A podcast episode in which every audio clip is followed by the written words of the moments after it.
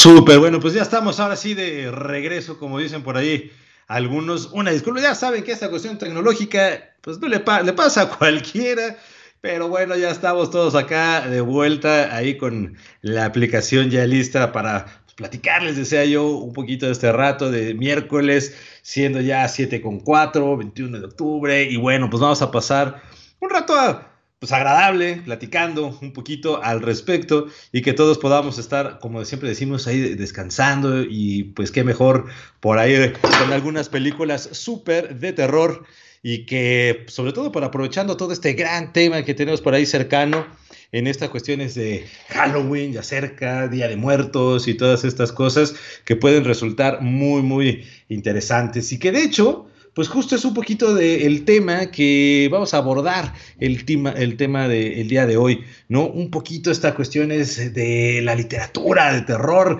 de qué hay ahí alrededor con este gran festejo, para algunos, para otros no tanto, de que, pues hay que los sustos y que si la película de terror y el, este, el Halloween, eh, Día de Muertos y todo, y que bueno, pues finalmente dijimos, pues, ¿por qué no podemos a platicar siguiendo con esta secuencia de muchos de la, pues hablábamos de la literatura, de Sherlock Holmes, esta cuestión detectivesca, y por qué no abordar de esta parte, sobre todo de la época del terror, ¿no? Lo gótico que tenemos por ahí también, que puede ser muy interesante.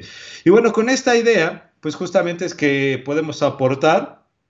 Eh, poquito sobre este recorrido, ¿no? Y qué podemos platicar, ¿no? Eh, en esta historia, de esta literatura, que para nosotros siempre ha sido un género de ficción literario muy interesante, ¿no?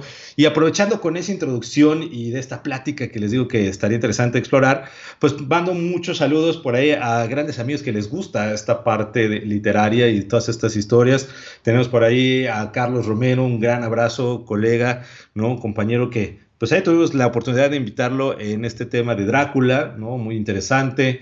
Eh, por ahí a Luis Palencia, que acabo también de escribir, también sobre todo de estos temas también gótico y que nos dio, o me dio muchas ideas en su momento, ¿no? Sobre todo de autores y por dónde llegar, también un gran saludo.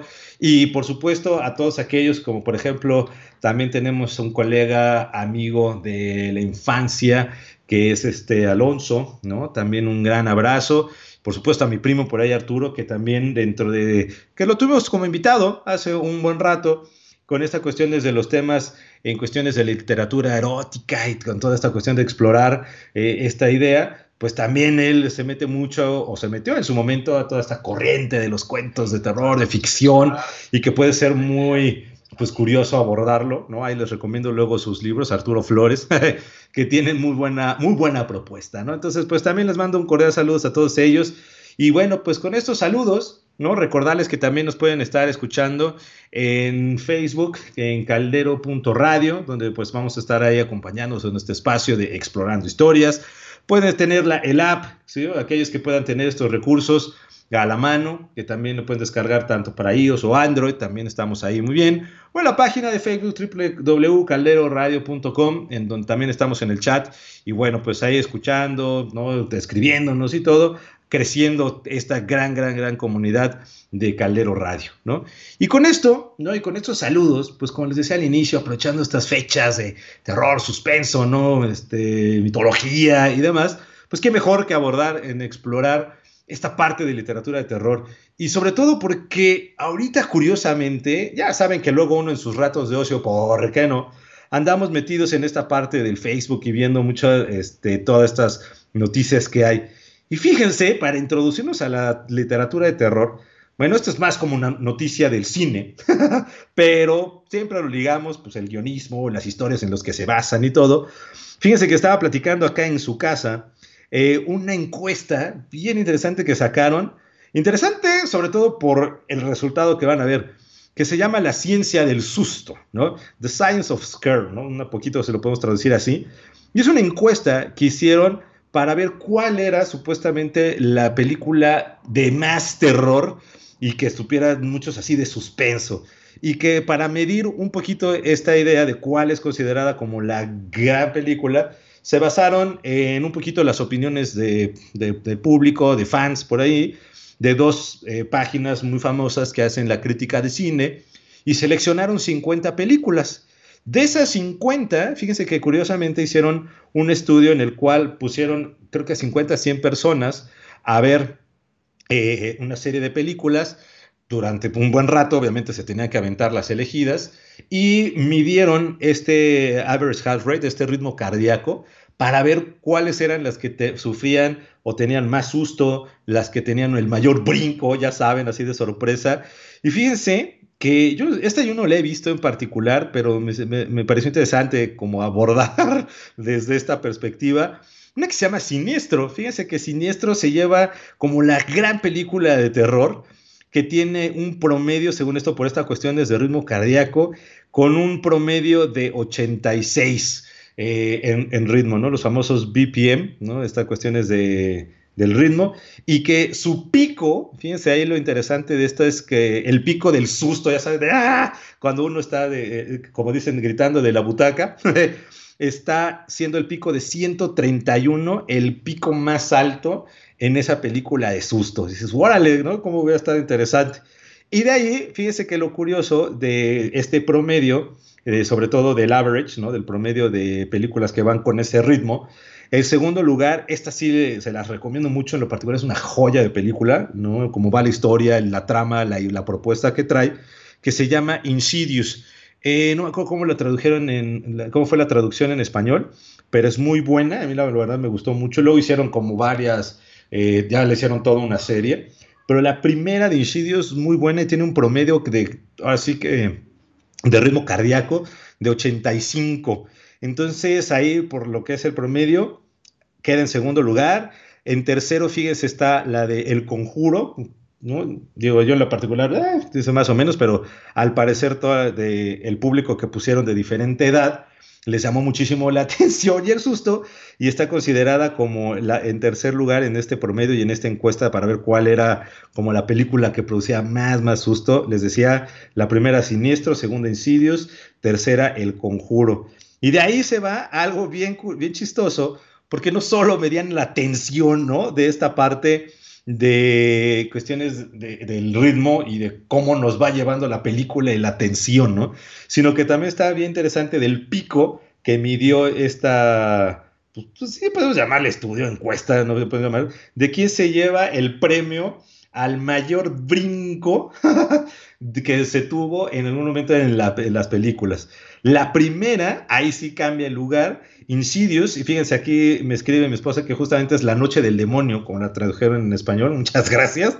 se lleva las palmas porque tuvo el mayor brinco y la mayor pulsaciones, bueno, este ritmo, con 133 el pico más alto del brinco, así, ¡ah! que fue Insidious, ¿no? El brinco. En sí la otra, que es la de Siniestro, es por, a lo largo de la película, la que lleva el ritmo más de, tensión, de suspenso y de toda esta trama. Eh, pues que se la lleva siniestro. Yo en lo particular no la he visto, la que sí les podría decir que es buena y sí a lo mejor coincidiría en esos 85, que es la de Insidios o La Noche del Demonio. Eh, en este mayor brinco, les digo, está como La Noche del Demonio Insidios, segundo lugar está Siniestro, tercero El Exorcista 3, aquellos que les gusta toda esa saga y esa serie, ¿no? Recordarán esta película. Luego está El Conjuro y una que es, creo, de Descent. Yo la verdad no, no lo recuerdo esa muy bien. Y bueno, ¿no? Ahí hay ya todas, todas, todas las demás que llevaron a esta cuestiones de promedio. La última, ¿no? Que sí, fíjense, eh, que se llevaron ahí, creo que están hasta ahorita, los pusieron los 25, siendo, les decía, la primera siniestro. La última que anda por ahí de los 25, por lo menos es eh, que está, les comento, algo que se llama como la audición, está como en un lugar 35, esa verdad no, no la ubico mucho.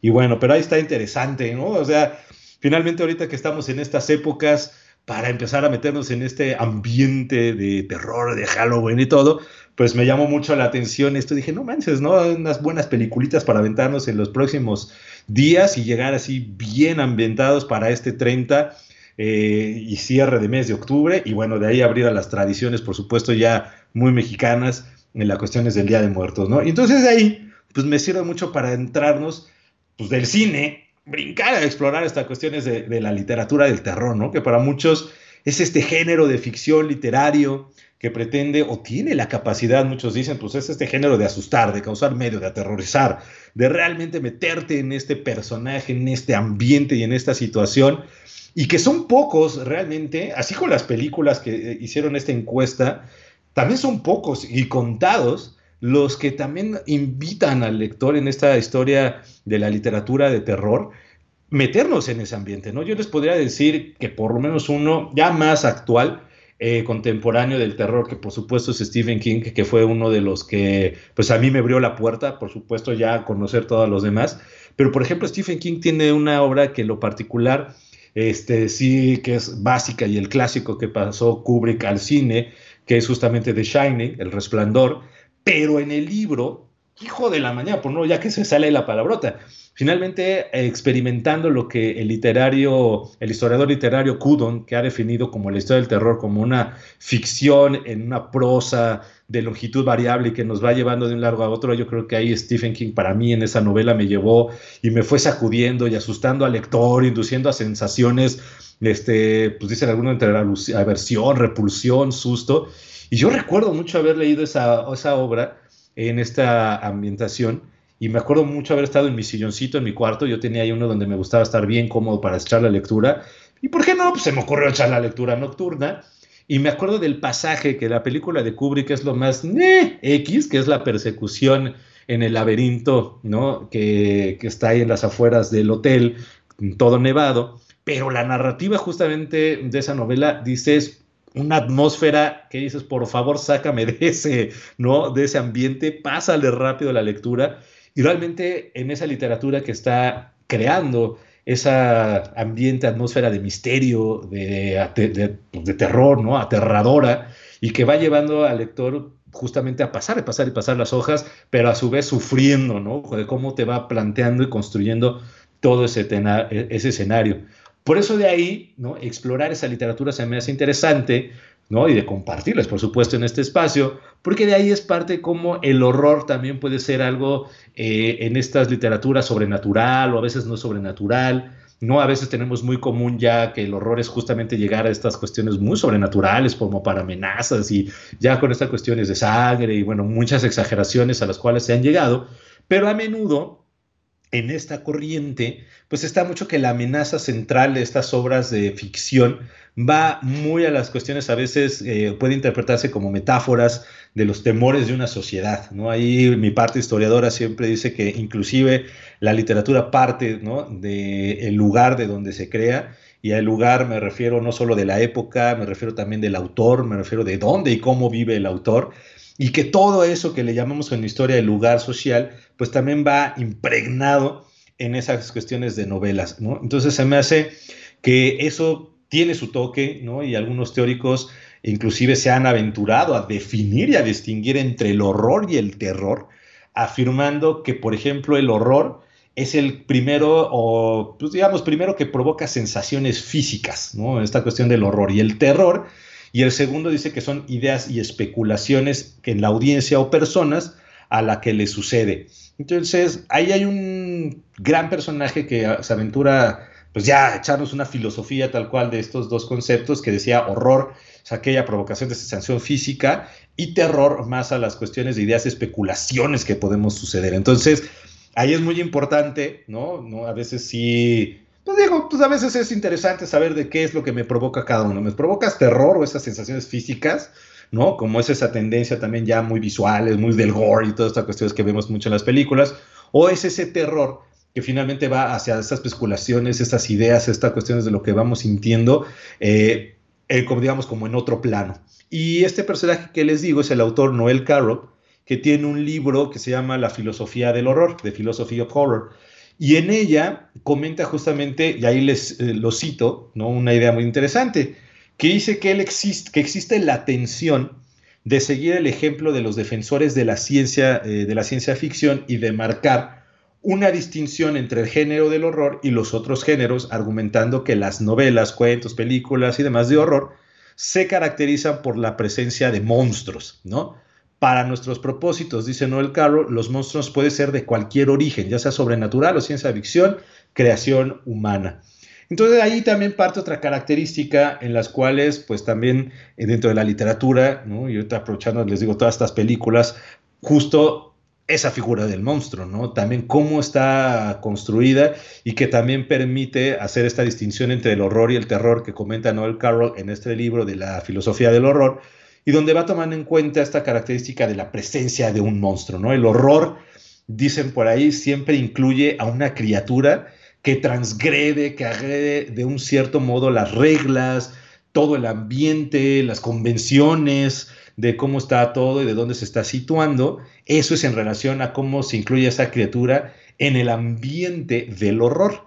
Mientras que en el terror no necesita un monstruo, puede ser un humano o un responsable de los hechos que nos aterran. Entonces ahí yo creo que es algo no muy peculiar que justo, pues ahí, ahí está de todos los gustos, ¿no? De hacia qué tipo también de literatura y qué tipo de novelas que finalmente nos llevan a esa atención. A lo mejor si hicieran también este mismo estudio con estas novelas en un estado, ¿no? También de, de lectura, concentrados, ambientados, metiéndonos en estos contextos, en estas grandes historias, pues también igual cómo están siendo contadas para ver qué estamos experimentando, ¿no? Estaría interesante esta parte del horror con la criatura que transgrede, ¿no? Si eso es lo que nos llama la atención, o este terror que no necesariamente es un monstruo, sino puede ser un humano, pues una condición que nos va llevando a estas situaciones de terror, ¿no? De, dicen mucho de que nos, algo que nos aterra, ¿no? Yo en lo particular a veces sí me voy muchísimo más si es esta sensación, ahora sí que para que eleven el pico y hacerle la competencia a las películas como el mayor brinco, a ese sí dice, no, yo creo que una que me lleve a ese momento, pues probablemente pudiera ser algunas de monstruos, ¿no? Más para el susto, ¿no? El básico cliché. Pero por otro lado, si queremos películas de no, llévamela lenta, lenta y tensa más lo poder, dijo, con esta idea, esas películas de terror puede ser una muy buena opción, ¿no? ¿Qué es lo que sucede con esto? Fíjense, explorando esta historia que nos lleva a esa división de terror y horror. En 1826 está el novelista gótico, digo la novelista, perdón, la novelista gótica que es Anne Radcliffe. Esta Anne publica un ensayo que también distingue dos elementos de la ficción de terror y horror. Dice ella, profundizando en esta diferencia, que el terror, así como unos decían que se caracterizaba por estas cuestiones de que no necesita un monstruo, ella decía que el terror también es un sentimiento de temor que tiene lugar antes de que suceda un evento, ¿no? Eh, ahí eh, se suma a, por eso ahora sí que podemos ver en esta encuesta que, encuesta que les platicaba de, inicio, pues esas películas hacia dónde nos está llevando, si es más de terror o si es más de horror. Anne Radcliffe, mm, en su contrario, se nos dice que el horror, más que nada, es esta, digo, perdón, el terror, como aquel que expande, diría ella, y cito, el alma y despierta facultades, ¿no? Casi, casi, este, de un alto grado, y el horror se describe como el hecho de que te congela, ¿no? Así de, de repente. Entonces, haciendo como esa recapitulación, ¿no? Un poquito con esta separación, les digo que puede ser bastante curioso y ver hacia dónde uno también los gustos, de qué es lo que me gusta más y disfrutar en estas fechas, les digo, de o literatura o cuentos, novelas gráficas o en el caso de películas, donde les digo, el horror siempre incluye una, una criatura, les decía, y Anne Radcliffe nos mantiene que describe esta cuestión de que el horror también es ese sentimiento de repulsión, mientras que por otro lado el terror no necesita esta idea y es más bien un sentimiento de temor que siempre tiene lugar en esta parte antes, ¿no? Entonces ahí a ver la expectativa, ¿no? Una, una, una línea que a lo mejor podemos ahí estar experimentando. Y les decía, pues yo en lo particular me adentré con esta idea con el buen Stephen King, eh, que siempre insisto haciendo el paréntesis, me da risa siempre las mismas burlas que él mismo se hace cuando hace sus cameos en las películas, porque si hay algo que admitir a aquellos fans, yo creo que de las nuevas que ha sacado, creo yo creo que después de toda su serie de La Torre Oscura, este, por ahí sus finales sí tienen dos, tres cosas ahí muy bizarras. Pero algo muy curioso de Stephen King, de los que están adentrándose en esta literatura, que puede ser una muy buena puerta, y de ahí a los clásicos, que ahorita platicaremos y les presentaré algunos, él explica, por ejemplo, que las obras del género del horror pueden funcionar en tres niveles, ¿no? Stephen King marca como su teoría, si lo podemos decir así. Él dice que las obras de género de horror, los primeros dos niveles son el horror que es causa sensaciones físicas, ¿no? Y el terror que tiene más que ver con ideas y especulaciones sin tener ninguna cosa segura a la que tener miedo. En un principio, por ejemplo, ahí buscándole un poquito, decían que King en el primer capítulo de una obra eh, que se llama Octubre 4, luego este, de 1957, luego este, An Invitation to Dance, no me acuerdo cómo lo tradujeron, una invitación al baile de su libro Danza Macabra, denomina los niveles de esta forma, eh, unas cuestiones de Gross Out y Dance Level que es como justo esta parte de, ¿no? como dices tú, en los primeros dos niveles que son del horror, de esta parte que tiene que ver con necesidades y especulaciones. Y en un segundo capítulo de Tales of the Hook, lo adscribe a la terminología usual de horror y terror y su tercer nivel ya llega a las cuestiones de repulsión que para muchos este está, es el nivel más bajo del género de horror, donde hay demasiada sangre, este, justamente lo que les decía, ya es como esa puerta abierta a lo que hoy conocemos como el género en el cine de gore, trozos de cuerpos, ya saben, y que no proporciona una definición precisa, sino, y que lo vemos, les digo, en muy, muy, muy cotidiano. Entonces, él es lo que marca como mucho estos niveles, hay de todos los gustos, por supuesto, depende ahí hacia dónde vamos. Yo en lo particular me quedo más en lo que diría Stephen King en sus primeros niveles, en esta cuestión de terror, en estas cuestiones de horror, y no tanto llegar a ese último nivel que para muchos ya es el exceso, para otros, bueno, les fascina, donde ya es demasiada la sangre, toda la cuestión de cuerpos, exageraciones y todo este tipo de situaciones que buscan asimilar algunas cuestiones reales, pero por otro lado también ya meten muchos otros elementos que en lo particular como que no, ¿no? Ya no me cuadra.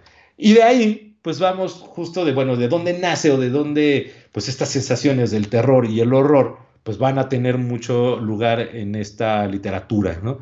Sobre todo porque este género, Muchos le atribuyen que tiene sus orígenes en antiguas, eh, sus orígenes antiguos en los folclores de tradiciones religiosas, eh, por supuesto, muchos en estas tradiciones que obviamente nos conecta con las brujas, con los vampiros, con los hombres, este, hombres lobo, fantasmas.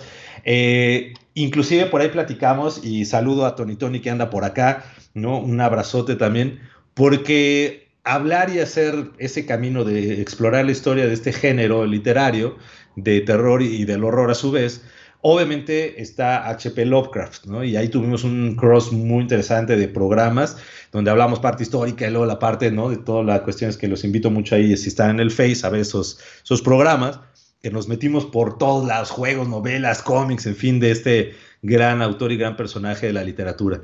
Pero justamente de acuerdo con él, él marca una definición bien interesante que dice que el miedo es una de las emociones más antiguas y poderosas de la humanidad y el miedo más antiguo y poderoso es el temor a lo desconocido.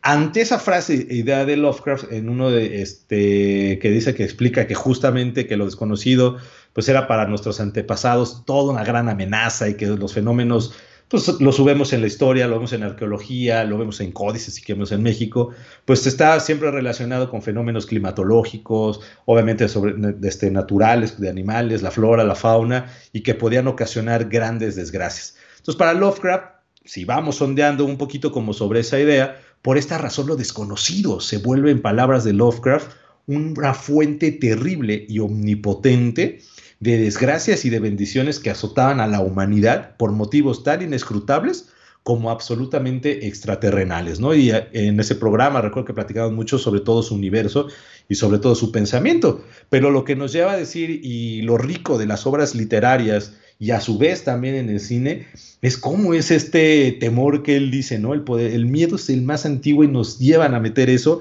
y el miedo a través del horror o a través del terror, ¿no?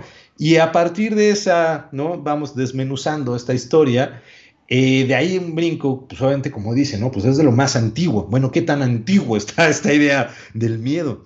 Pues nos lleva prácticamente hasta las culturas clásicas de Grecia y Roma, ¿no? Por ahí, ahí dicen que justo la ficción de terror y todo eso se establece muchísimo por toda la cuestión de la mitología, ¿no? La mitología griega, sobre todo porque muchos autores, ¿no? Del terror como eh, la obra de Frankenstein o el Prometeo moderno, desde ahí su nombre, por ejemplo, eh, toman ¿no? como base ¿no? todos estos mitos, en los cuales, por ejemplo, está Prometeo, ¿no? tal cual Frankenstein o el moderno Prometeo, y donde está justamente la aparición, ¿no? la primera aparición de Prometeo conocida, eh, que está en la Teogonía de Hesiodo, y que de ahí pues uno va conociendo sobre todo esta, pues estas grandes historias y que de ahí está esos temores, ¿no? No al, obviamente hay que hacer esas diferencias, de los temores de la antigüedad a los temores actuales. Pero si hay algo que tiene por ahí Lovecraft como muy, cierto, es esa cuestión es de, del sentimiento, ¿no? De esa sensación de que, y el miedo como el más antiguo es esa cuestión de lo desconocido y que ha estado a lo largo de los años como ese gran concepto, y va, ¿no? Siendo abstracto, casi atemporal, es donde por eso lo podemos entender mucho el origen a partir de todas estas mitologías griegas, ¿no? Esos temores, lo desconocido, hacia dónde voy, ¿no? Y qué es los misterios que traen por ahí. Otra de las obras que también nos remite mucho a esta idea de hasta dónde toman las bases la literatura de esta parte terror y horror, pues va en las vidas de los nobles griegos y romanos, ¿no? Simón de Plutarco, donde describe el espíritu del asesino tal cual, ¿no? Entonces también si quieren aventurarse a ver de dónde origina desde los grandes clásicos que, pues sí, sí, en filosofía y en historia, pues siempre decimos que no, estos son los clásicos por su filosofía, por pensamiento, por la razón, ¿no? Por el amor, por ejemplo, en Platón, etcétera, etcétera. También tienen una liga muy interesante sobre estas cuestiones de la base del terror. Y por ejemplo, la vida de los nobles griegos y romanos de Plutarco, describiendo el espíritu de un asesino. ¿Cómo es ese espíritu bajo esta filosofía y pensamiento griego? ¿no? Y que, por ejemplo, ahí Damón, que es el espíritu del asesino, ¿no? al cual hace referencia, que él mismo fue asesinado en una casa de baño en Querona y que Plinio el joven describe a, Tenodoro, ¿no? cananita que compró una casa embrujada en Atenas y que de ahí, bueno, pues se arma toda, toda, toda una historia y que pues finalmente hablan de que la figura eh, desaparece, no aparece al día siguiente, ¿no? Los magistrados griegos que cavan en el patio para encontrar qué, pues, qué era lo que pasó, en fin, y que nos va llevando mucho a ese sentimiento. ¿no? Entonces, es, les digo, una cuestión raíz curiosa, pero a su vez cómo vamos viendo ese tipo de conceptos y que la literatura lo va rescatando, lo va rescatando y metiéndonos esa cuestión de desconocido. Pero les digo, a lo mejor yo soy más, tenden, más de la tendencia a esas cuestiones de, del terror, de, pues, de lo desconocido, el miedo, esa sensación previa que llega a suceder, lo que nos va llevando y nos va llevando a esas cuestiones de tensión y que al momento, pues hay cuando, a veces cuando son las clichés famosos, pues ya no es tanto el sustito, no tanto el brinco, pero son pocos, por eso les decía contados, tanto autores como guiones cinematográficos que se llevan las palmas de hijo de la mañana, qué buen brinco me acabo de aventar y qué buena tensión estoy teniendo. Por ahí hay un artículo que estaba leyendo, eh, sobre todo que se aventó a hacer un estudio del miedo, imagínense, de lo siniestro. Es un tema también que en esta parte histórica también tiene su parte teórica. Eh, y bueno, para no meterme en tantos rollos por ahí de este, teóricos y filosóficos, pero es una historia por explorar, ¿no? Para aquellos que les gusta, bueno, ¿y de dónde nace este concepto, ¿no? Este estudio del miedo, de lo siniestro, del terror y del horror en la literatura, que como les decía, todo el mundo lo retoma. Inclusive también se podría decir que Aristóteles fue el primero que nos presenta tal cual al miedo desde múltiples facetas, ¿no? Y Aristóteles en sus diferentes obras, según este artículo que estaba leyendo, muy, muy, muy eh, ilustrador en ese sentido, porque él afirma donde inclusive que con Platón, ya saben que ellos dos en sus obras y todo tienen estas conversaciones, diálogos, ¿no? etcétera. Está Platón en Sulaques, que nos habla de justamente del temor, ¿no? Eh, no del phobos, como dirían los griegos, sino del miedo, como si hará algo por ahí, eh, pues vamos, llamativo, ¿no? Entonces les decía que Platón en su Laques nos habla del temor y no del phobos como la cuestión es del miedo. Eh, otro de los autores que fíjense, dice este artículo, está Homero en su Ilíada, que nosotros, bueno, la, toda la parte que la reconocemos, que si de Aquiles y toda esta gran historia de Troya, pues curiosamente para Homero en este estudio sobre el terror, el miedo y la literatura que va llevando esta tendencia, pues dicen que Homero en su Ilíada nos presenta también este Fobos, es decir, este miedo que no se puede comprender todavía como el miedo en su concepción actual, ¿no? Nos habla muchísimo de otra perspectiva, pero de otra sensación de cómo nos va llevando en ese miedo en las circunstancias. Para aquellos que han tenido la oportunidad, no de ver las películas, sino de leer justamente la Iliada, sí nos va llevando a estas circunstancias, eh, los temores hacia los cuales los personajes están teniendo, hacia los miedos que se están enfrentando, hacia las circunstancias divinas, no divinas que tienen en la tierra y que, bueno, pues justamente como lo pone ahí en este estudio, y lo cito, pues tal cual dice, como no en vano, tanto los aqueos como troyanos veían en esta cuestiones del Fobos, acuérdense, esta cuestiones del miedo, un castigo de los dioses, ¿no? Y de ahí que lo divinizaran tanto a él como a su hermano, ¿no? Y que, bueno, pues ahí en palabras de Homeros, el Fobos, este miedo se identifica con la huida. Y bueno, ahí es una propuesta todavía más de dónde van haciendo estas cuestiones de, miedo y que nos va llevando hacia la literatura, ¿no? Y todo desde estos clásicos, tanto griegos como romanos.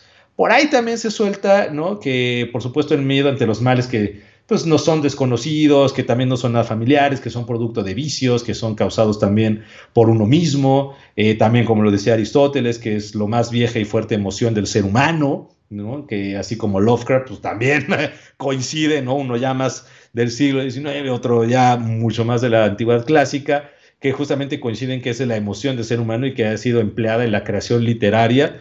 Pues bueno, ya dicen en este caso desde las leyendas, ¿no? Sobre todas las sumerias, como está en el Gilgamesh, ¿no? Que nos cuentan inclusive por ahí los nombres de Lilith, para aquellos que les gusta muchísimo también estas historias vampíricas, también desde ahí está muchos consideran esa raíz, y que los posibles orígenes del miedo a lo siniestro son, pues más adelante esta cuestión es las bases de los que se asienta los géneros literarios del horror y el terror, ¿no? Y bueno, y ahí les digo, nos podemos ir cada vez más, y, bueno, ya nada más para no meternos, les decía tanto detalle, creo que hasta hicieron una especie de teoría muy curiosa de entre pues dónde uno está parado, si en el terror o en el horror, en lo tangible o en lo intangible, lo, lo, siniestro o no siniestro, que bueno, ahí si quieren explorar esa historia, adelante, ¿no? Digo, no nos vamos a meter mucho en estos elementos teóricos, pero se ha llegado en un punto, ¿no? De inclusive uno mismo hacia qué también tiene estas opciones, ¿no? En cuanto al yo, por ejemplo, eh, que la literatura nos va poniendo. El miedo, por ejemplo, que se, que se ve mucho a la destrucción del cuerpo, de la mente, es una de las corrientes que empieza a salir, que desde la antigüedad clásica, y les digo, no ese de horror de la criatura, sino a estas cuestiones de terror más de tensión, ¿no? que no necesariamente, les decíamos, es el monstruo como tal, y que una de las cosas que ha sobresalido es esta parte del miedo a la destrucción del cuerpo, de la mente. No sé si han tenido la oportunidad de leer o de ver inclusive películas que van explorando justamente de cómo se va deteriorando un cuerpo del personaje, la mente de desconfiguración inclusive del cuerpo.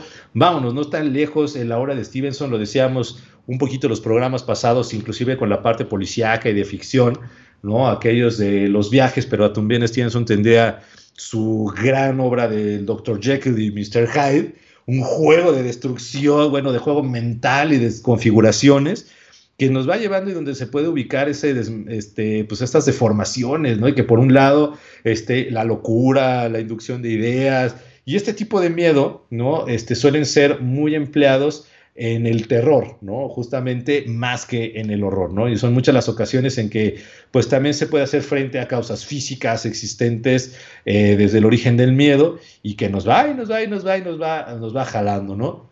Otra corriente bien, eh, en esta cuestión muy explorada y bien llamativa, es el miedo a la sustitución del cuerpo y de la mente. Una cuestión es, les decía, la parte de, pues más que nada, la destrucción, y por otro lado está la sustitución, ¿no? Obras que también se van metiendo mucho ahí, por ejemplo, eh, una primera, la muestra que mencionaba como una de las primeras que está con la magistral novela de Mary Shelley, Frankenstein o el Prometeo moderno.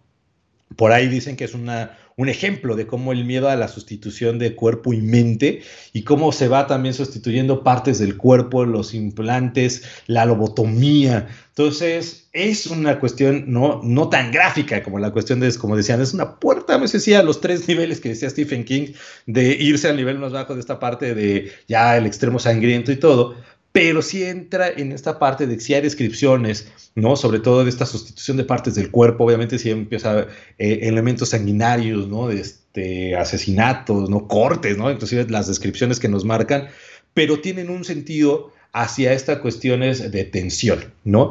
Y que Mary Shelley, aquellos que han leído esa, esa obra, uff, léanla por favor, es un clásico, por supuesto, aquellos que no la han conocido y que nomás están teniendo acercamiento con las películas o las series, eh, que hay varias, pero no, acérquese por favor a esa literatura, porque en ella es justamente que pues, sale, son un terror del siglo XIX, 1818, en la que el monstruo, pues precisamente, pues está teniendo otra, otra esencia, ¿no? Otra figura, inclusive el mismo monstruo tomando esa cuestión de protagonista y de cómo también te va dando su tensión, suspenso tras suspenso, capítulo tras capítulo, qué es lo que va sucediendo con él, qué es lo que va sucediendo con inclusive con el doctor, en fin, ¿no? Y nos va llevando y nos va llevando como con esa idea. Y por ahí también hay otras corrientes, sobre todo eh, por ejemplo, a miedo a seres y cosas y lugares reales, ¿no? Ahí en esa parte entre los lugares, eh, cuando más allá habla mucho sobre, en el ámbito, dicen, del otro, lo como, pues más allá de las siguientes posibilidades de entrar a que son entre los lugares que donde destacan lugares oscuros, túneles, espacios abiertos, que son inabarcables o inagotables, que dices, no, bueno, ¿cuándo se va a acabar esto? Espacios vacíos. Y ahí podemos, en esta corriente, ¿no? O en esta línea un poquito, eh, pues, digamos que, pues, dicen unos tirándole a lo fantasioso, que en esta está los animales, por ejemplo, las fieras, este, serpientes, este, mucho de este tipo ya de una figura, y este miedo suele ser muy utilizado ya en el terror y en el clásico, y hay una obra, esa es ya más actual, por ejemplo, eh, todo mundo, por supuesto, vio la película, y si no, pues también échensela, porque a pesar de que no es con los monstruos, ¿no? Y para estas épocas de Halloween y terror que llegamos, está de Thomas Harris, ¿no? El silencio, este, The Silence of the Lambs, ¿no? Creo que la traducción es el silencio de, de los inocentes, una cosa así, pero el The Silence of the Lambs de Thomas Harris que nos va llevando justamente donde Hannibal Lecter es toda esta cuestión es de el, el asesino psicópata y todo, ¿no? Que, que, vamos teniendo y el miedo a un objeto real que se presenta justo también en otra novela de Clive Baker, que también está, ¿no? Como un claro ejemplo hacia dónde van estas cuestiones de el terror a seres, a cosas, a lugares, espacios, al oscuro, a túneles y muchos de esos miedos que son también muchos de los clásicos, ¿no? les digo, muchos se lo atribuyen a Thomas Harris, ¿no? And the Silence of the Lambs. Eh, les digo, película, ¿no? Famosísima de Hannibal Lecter, que bueno, pues ahí lo pueden ustedes consultar, película muy buena, aquellos que han leído inclusive las obras van a ver que tiene también unas diferencias muy interesantes y que nos va invitando a ese, esa cuestión de terror, ¿no? Y de ahí nos fuimos con esas corrientes y bueno, como en la actualidad también están teniendo desde esa cuestión clásica, ¿no? Hay otro parte de donde también se contribuye a estas grandes novelitas que está, por supuesto, la Edad Media, ¿no? Ahí la Edad Media en lo particular es una de las épocas, más enriquecedoras, no solo por algún programa que hicimos sobre la cuestión fantástica, la caballería y toda esta parte muy emocionante que lo vemos en las películas de fantasía épica. Pero en la Edad Media, por supuesto, empieza también a sumarse más eh, hacia el terror y el horror, porque ahí es donde justamente está toda la parte que ubicamos de las luchas del cristianismo contra toda esta parte del paganismo, por ejemplo, ¿no? los germanos y el paganismo gótico, que dirían por ahí, y que pues básicamente es donde también se enriquece toda esta parte del imaginario de las brujas, donde se va teniendo el imaginario ya de, las, pues, de los fantasmas, también de esta cuestión de los vampiros, ¿no? de los bosques embrujados, los famosos aquelarres, y que le da ya un punto más a esta literatura que bien venía, ¿no? Escribiéndose bajo esa idea de terror, bajo esa idea de eh, horror, un poquito la línea, y que la Edad Media llega a darle esta cerecita del, pastel, ¿no? Muy este, genial y que de ahí más adelante, pues ya entre Edad Media y las cuestiones de Renacimiento, podríamos decirlo así, en esta época, hubo una, este, un personaje que es una poeta, que se llama este, María de Francia, eh, muy, muy, muy famosa, eh, justamente como por esta historia y que aporta a toda esta construcción de las historias, sobre todo porque se le atribuye, dirían algunos, que las historias de hombres lobo crecieron mucho en la popularidad o en la mente o en el pueblo eh, de la literatura francesa y justamente en el medievo, ¿no? Curiosamente para aquellos que les gusta toda la parte de estas grandes monstruos, ¿no? Legendarios clásicos ya hasta de Hollywood, Hombre Lobo, Drácula y Frankenstein, pero se le atribuye muchísimo a esta autora porque también rescata muchísimo que María de Francia escribió una de sus doce este, historias. Eh, una historia de un hombre lobo titulada, hijo, en francés no, disculpen la pronunciación, pero es algo como Blisclabret, ¿no? Más o menos de Blisclabret, algo así, en el cual justamente tiene eh, la narración de este hombre lobo y que de ahí pues justamente muchos le dan la pista de, ah, pues fue de los primeros grandes escritos y que de ahí está la popularidad de este, ahora sí ya monstruo, ¿no? Acuérdense que de este terror y horror, en la literatura francesa en la Francia medieval. ¿no? Hay un, pues, un personaje interesante que se le atribuye esta idea y que, poco a poco pues también fue tomando su lugar en la historia de la literatura del terror. ¿no? Eh, por otro lado, también otra, pues, pues, digamos, otra eh, poetisa, si lo vamos a tener así, que es la condesa Yolande, encargó una historia también de Hombre Lobo titulada Guillermo de Palermo. Y muchos escritores anónimos también a partir de eso escribieron otras historias de, acerca de hombres lobo. Hay una que se llama Bliclarel y Pigargo, ¿no? de esta antigüedad de medievo, sobre todo, y ya ligándose al Renacimiento, y que gran parte, ahora sí ya, acuérdense que en esta línea del horror es cuando ya sale la figura del monstruo, y gran parte de esa ficción, ahora sí de horror, pues se deriva mucho a toda la historia y todo lo que hace, ¿no? Ese personaje de hombre lobo en esa literatura, ¿no? Y ya la tensión, pues va más hacia lo que hace el, monstruo, más hacia lo que hace en sus acontecimientos y que por supuesto nos va llevando, ¿no? Ahora a esa línea literaria muy padre, muy enriquecedora. Yo en lo particular me encanta también meterme en esas ondas de los hombres lobo, de esas cuestiones de los vampiros, la cuestión gótica, y que de ahí a lo actual, un básico, básico, básico, básico que tienen que acercarse, y lo comentamos en algún programa sobre vampiros, por supuesto es Anne Rice con toda la crónica vampírica, ¿no? Ahí yo creo que en quien no conozca esas obras, paz, ¿no? Así como digo yo, el sape virtual, ¿no? De lejos, porque de ahí nos va llevando hacia atrás, a toda esta tradición eh, vampírica y de las criaturas, ¿no? De las criaturas.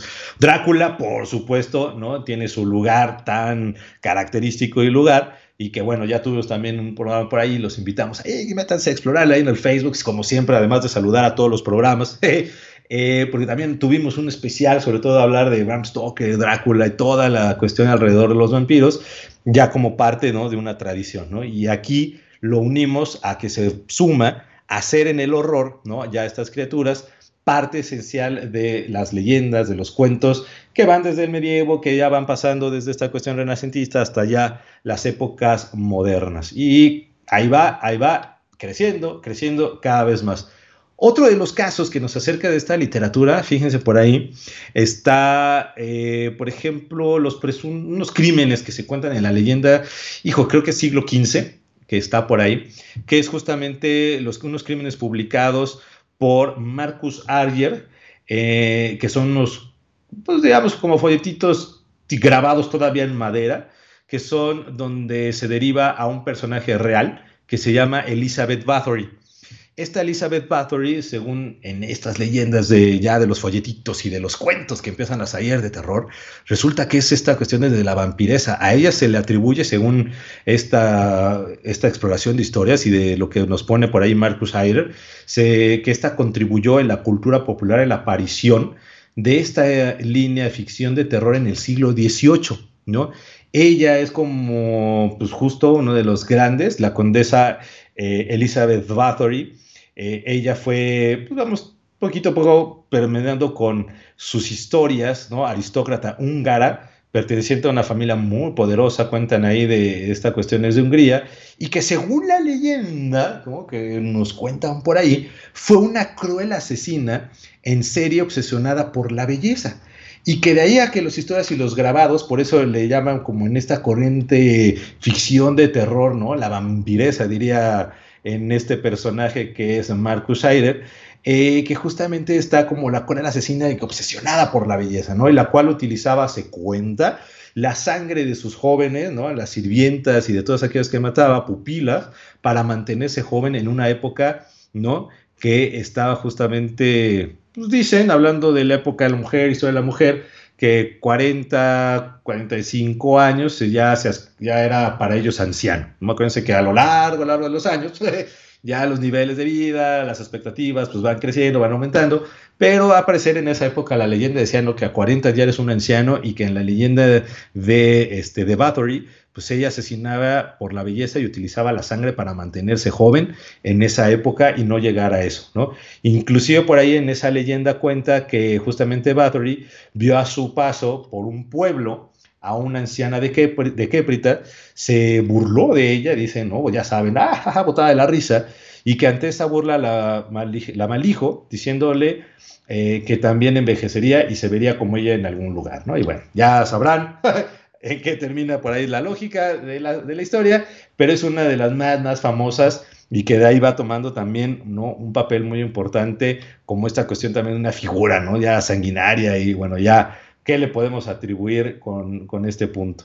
Y bueno, pues de ahí siguiéndonos también con toda esa historia de esta gran literatura, llegamos a la parte también gótica, ¿no?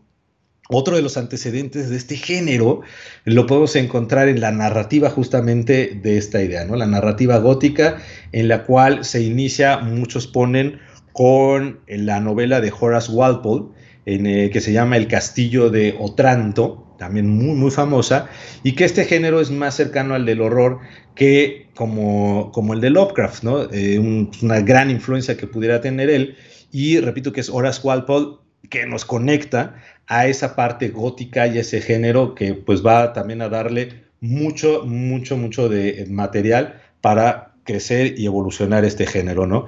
Por ejemplo, los elementos constitutivos o muy característicos de estas novelas góticas, creo que ahí sí los podemos ver en estas películas y en las narrativas, inclusive si en los libros, ¿no? las ilustraciones, son por ejemplo el castillo antiguo, ¿no? Los grandes jardines, los lugares desolados, las catacumbas que muchos caracterizan en estas historias de terror, ¿no? Que están ocultas, por, supuesto, eh, la abundancia de los fantasmas, ¿no? Que también son ya parte de esta narrativa y que con la parte gótica toman un lugar todavía más, eh, pues digamos, principal y que cada uno va teniendo sus propias características para infundir el miedo, ¿no? Acuérdense este sentimiento tan antiguo, diría Aristóteles y diría también Lovecraft, ¿no? Elementos que vamos viendo, ¿no? Los castillos antiguos, oscuros, ante la luna, ¿no? Con la luna llena por detrás que lo ilumina, entre los grandes jardines que están justamente, y bueno, por eso yo les decía que con Stephen King en ese pasaje del jardín, hijo de la mañana, sí te da un sustito de cómo está también esa creación y que parte esas primeras novelas, más allá de como decimos que tuvo sus deslices entre que si, ahora sí que la droga y el alcohol y todo, como estos autores de, que tienen inclusive hasta su sello de quienes han estado como en esa faceta, pero logra crear ese ambiente de las novelas que presentan pues el tiránico, el malvado noble como villano, ¿no? La doncella como el también en algunos casos como la heroína, el valiente héroe y que van teniendo, ¿no? Mucho ese, ese rol. Walpole, que publicó esta novela en 1764, es precursora justamente como de estas características y ya va promoviendo una tendencia literaria acorde justamente a esa fascinación que muchos tienen por estas ruinas medievales, ¿no? Por eso les decía que lo medieval tiene su, ¿no? su relevancia, porque inclusive toda esa ambientación de los castillos, de las guerras, ¿no? Y toda esta parte la toman en lo gótico, pero dándole, como diría en este caso Walpole, esta esencia y otro giro a ese tipo de ambientación sombría, dirían de alguna manera, ¿no? Y bueno, con esas algunas cuestiones de cómo va creciendo este género. Y bueno, pues finalmente, ¿no? Entrando en esta parte final, no podríamos no decir algunas características también, ¿no? Sobre todo el ensayista muy famoso César Fuentes Rodríguez, él también marca, dice, no, pues también podemos hablar de características específicas de novelas góticas, ¿no? La intriga eh, en estos viejos castillos, la atmósfera de misterio, eventos sobrenaturales o en su caso difíciles de entender, eh, algunos le atribuye, como diría este personaje que César, le pondría el, erotismo, ¿no? Un poquito larvado, diría él en, algún momento. Eh, otros ponen por ahí eh, la característica de la falacia patética, es decir, las emociones de los protagonistas, que intervienen en algunos momentos o en la apariencia de algunas cosas.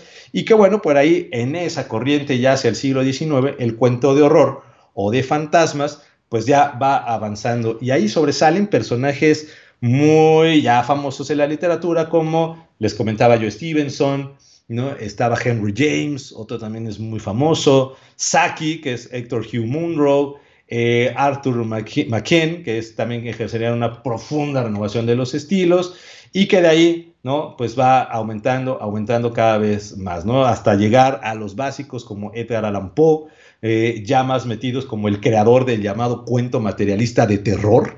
Ahí Edgar Allan Poe y tienen la oportunidad también de, verlo y me recuerda mucho a la intro de Los Simpsons y a la casita del terror porque ahí hacen una burla tremenda, ¿no? Pero Alan Poe también, ¿no? Como creador de este cuento materialista y por oposición al espiritualismo, pero introduce el género, contenidos propios de la ciencia ficción y que ahí va a tener una repercusión sumamente importante.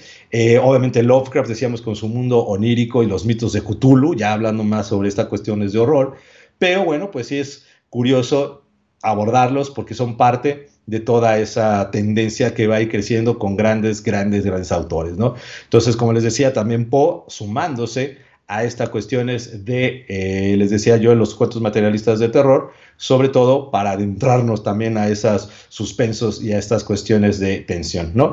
Y bueno, por ahí podemos mencionar muchos, muchos, muchos otros autores, les decía que están teniendo un papel importante y que bueno, pues hay recomendaciones para estos días y lecturas terroríficas, pues ahí tienen a Poe, a King, a Stevenson, obviamente a Shelley como en los clásicos, si quieren adentrarse del origen hacia todos, bueno, pues ya pueden irse a Aristóteles y a todos estos grandes este, griegos, donde también pueden encontrar ¿no? la base del miedo y el origen del terror, o también ya eh, recomendaciones muchísimo eh, en la época victoriana, ¿no? En Inglaterra también hay otros muy, muy padres que se pueden acercar hacia esta idea, ¿no? Les decía Noel Carroll sobre este estudio y que hace sobre el terror, también da muchas, muchas, muchas recomendaciones y que de ahí ustedes pueden pues tener su, ahora sí, sus bonchecitos en el mueble de cuántas historias se pueden aventar y a ver, háganse su estudio cuántos cuentos de terror se avientan y cuáles son